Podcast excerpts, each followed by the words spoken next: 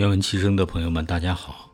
今天与您分享冯骥才老师的作品《无书的日子》。这其中有一段很精彩的话，他是这么写的：“读书是欣赏别人，写书是挖掘自己。”读书是接受别人的沐浴，写作是一种自我的净化。一个人的两只眼用来看别人，但还需要一只眼对向自己，时常审视深藏自身中的灵魂。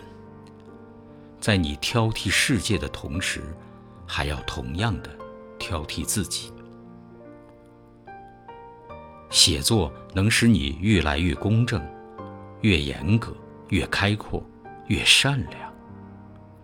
你受益于文学，首先是这样的自我更新和灵魂再造，否则你从哪里获得文学所必须的真诚？读书是享用别人的创造成果，写书是自己创造出来供给他人享用。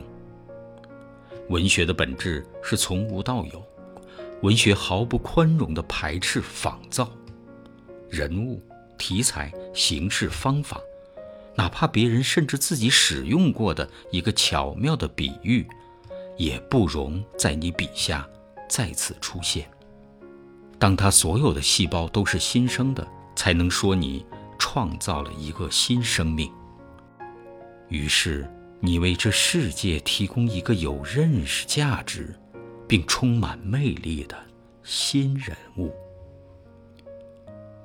他不曾在人间真正活过一天，却有名有姓有血有肉，并在许许多多读者心底深刻并形象地存在着。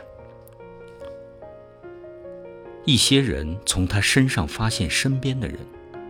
一些人从他个性中发现自己，人们从中印证自己，反省过失，寻求教训，发现生存价值和生活真谛。还有，世界上一切事物在你的创造中，都带着光泽，带着声音，带着生命的气息和你的情感而再现，而这所有一切。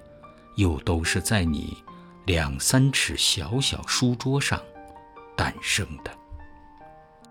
写书是多么令人迷醉的事情啊！好，今天的读书分享就到这里，谢谢大家。